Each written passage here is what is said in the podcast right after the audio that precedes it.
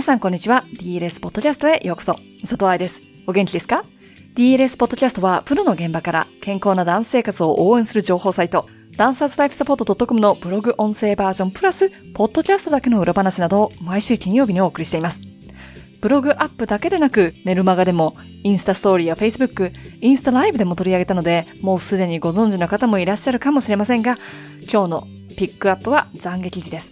なぜかというと、みんなに知ってもらいたいから。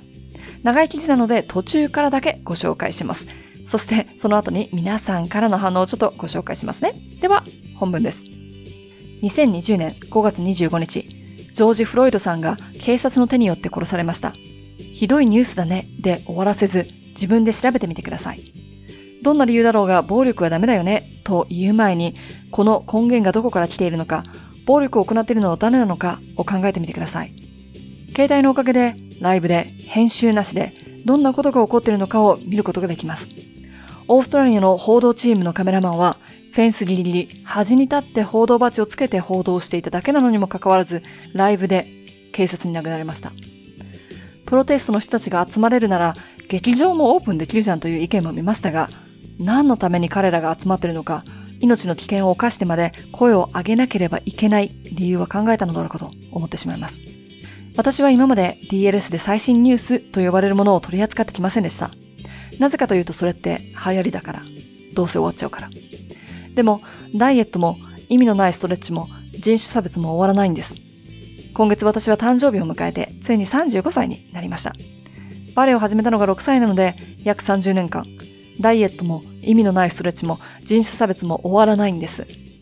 だから6月6日の愛さんとティータイムでみんなの前で編集とかではなくライブで男性ダンサーへの記事が非常に少ないということへの謝罪と私にできることは何かを話してみました。間違ったことに間違っていると声を上げること。せっかくみんなに応援してもらって成り立っている DLS のプラットフォームを勉強の場所にすること。自分の中の差別に気がつき行動すること。間違っていることに声を上げるためには有名人じゃないといけないんでしょって思うかもね。実際に私もネットで行われていたオーストラリアのバレエ用品であるブロックにピンクだけでないポワントを作ってくれというコーデにサインしてみました。シェアとかせず個人で。そしたらね、ブロックから改善するという表明が出ました。世界の様々なところから多くの声が届いたということでしょうか。家から出ず、お金もかからず自分でできること。そしてあなた自身には関係ないかもしれないけど、お店に自分の肌の色のシューズが並ぶことで嬉しいと思うダンサーの卵がいるかもしれないこと。この Facebook ライブの後に DLS フォロワーさんからメールをもらいました。大人バレリーナという言い方をやめてほしいと。理由はバレリーナという言葉は女性に対して使われるものなので、女性でなくバレエを楽しみたいという人を含まない言葉である。ジェンダーヌートラルでいたい人もいる。恥ずかしくってメルボルンの端で丸くなっていたかったです。何週間か前に Facebook でも色々あったバレエダンサーのための署名をご存知ですか？男性ダンサーをサポートすること、オンラインレッスンは限界、満員のシアターで踊りたいという意見を集める署名でした。その時私はツイッターでバレエに性別はないと非難していたのに、人の振り見て若ぶ振り直せができていない典型的な例です。深く反省しています。ごめんなさい。ライブでお話ししたように DLS には男の子向けの記事が一つしかありません。1000以上ある中で一つです。これは弁解の余地のない差別です。確かに女性ダンサーの方が給料が安く、競争も激しく、ダイエットや柔軟性を求められやすいため、防げる怪我の確率が多く見られます。そして人数が多いから怪我をしたら捨てられます。その子たちを助けたいということは、男の子はいらないではないはずですよね。そしてこの後、様々なリサーチを読んで、男性ダンサーと話をして、男性ダンサーがぶつかる壁や特殊な問題があるということを学びました。いじめや差別、ハラスメントは受けている側がどう感じたのかが問題なのであって、私の意図は関係ない。昔すでに男の子がバレエをやることに対し世間がどう見ているのかを話しているのに。そう分かっているはずなのに私は DLS でやってこなかった。DLS の記事を書くことと人種差別が同じだと言ってるわけではないですよ。でも自分にできることからやっていくしかないでしょう。男の子向けの記事も制作すること。大人バレリーナなど無意味なジェンダー記載をやめること。ダイエットや不必要なストレッチなど間違っていることに声を上げ続けること。ぶっちゃけ DLS みたいにインフルエンサーのカテゴリーにも入らないような SNS のフォロワー数の私がやっても世界は変わらないと思います。でも実際にしてみたように同じようなことを考えている人たちが集まったら変化を作ることができるかもしれない。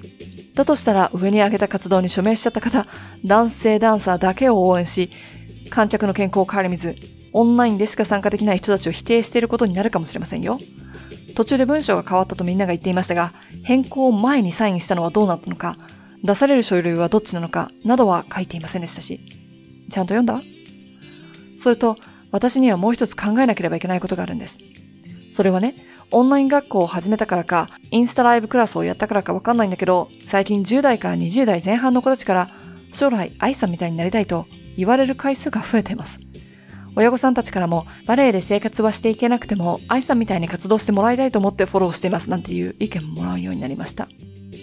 だったら、私が伝えたいメッセージは、完璧でなければいけないではなくって、ダンサーになれなくって、接触障害もあって、留学生活は辛くて、その後、海外生活で差別を受け続けて、今、3冊の本や雑誌の1年コラムを書いてても、こんなに簡単に間違いを起こすという姿を見ていてほしい。そして、そのミスを隠蔽せず、公にして、ここから何を学んだかを伝え、行動にしていきたい。大人バレリーナという呼び方の件は、その後、インスタストーリーで皆さんに意見をもらいました。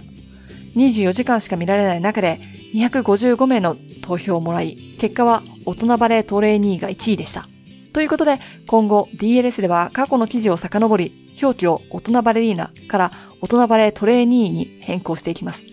トレーニーという言葉はトレーニングを受けている人ということ。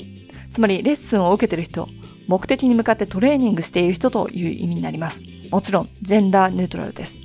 同じくバレリーナの卵という表現もダンサーの卵に変更していきます。今月中に変更できるように DLS の裏ではスタッフ一同働いております。みんなの意見がなかったら、みんながアイデアを出してくれなかったら、私は問題に気がつきませんでした。漢字や本の誤字脱字の訂正も、今回の件もみんなが教えてくれるから私も成長できてます。見放さないでくれていてどうもありがとう。だから何と思う人？差別をされていない人にとって、だから何？でも嫌だなと思う人や、スタジオ、セミナーに行きづらいなという思いがある人にとっては大事かもしれない。このかもしれないがとても重要なポイントだと思うのね。ダイエットを推奨したら、どんなダイエットでも接触障害になるかもしれない。ただでさえダンサーの接触障害発症率は高いのだから。無理なストレッチをしたら怪我につながるかもしれない。すでに去年の10月のニュースで無理やりストレッチをして下半身不随になった女の子のニュースがありましたし、大人バレリーナさんと言ったらレッスンに参加しづらくなる人がいるかもしれない。事故を起こすかもしれないから飲酒運転はしないし、大切な人に移してしまうかもしれないから自粛生活を送る。そういうのと同じじゃないかなと思うのです。人種差別が世界にあるということは、有色人種である日本人も差別の対象になります。いくら日本では色白と言われるような人でも白人にはなれません。去年の12月、ゲストダンサーから、あるディレクターは日本人にはバレエはできないと言ってオーディションで取らないと言われました。今回の事件があってから多くの海外留学体験者たちが自分たちも差別を受けてきたという話をアップしています。世界で仕事をしたければ、世界で起こっていることを理解しなければいけません。自分でできる行動をしていけばもしかしたら、次世代のダンサーが留学するときに、治安や人種ではなく、自分の行きたい場所で選ぶことができるかもしれない。コロナでアジア人だって差別されたじゃないかと言っていた人もいたけれど、いじめに優越をつけないように、差別にも優越はつけません。ブラックライブスマターをサポートしても、他の人種を除外している活動をしているわけでもありません。この動きで、私も含め小さなところで少しずつ、世の中がみんなのために良くなったら嬉しいじゃないですか。最後に、皆さんもチャレンジしてみてください。選挙、署名活動、でも、数はパワーです。自分がフォローしているアカウントをチェックしてみて、間違ったことを言っている人にパワーを与えてないかなとか、もっと広く目線を持つべきかなとか考えてみてください。自分がサポートしたい人をフォローすることで、その人にいいねをするだけで、その人にとっては勇気になるかもしれないんです。あなたの声は大切だよというのを表す、お家にいながら指先でできること。そんなんじゃ変わんないよと思ってる皆様。インフルエンサーってどうやって仕事のオファーをもらってると思います？そう、フォロワー数。だからこそ今までの DLS のセミナー名や記事内容で嫌な思いをした方々、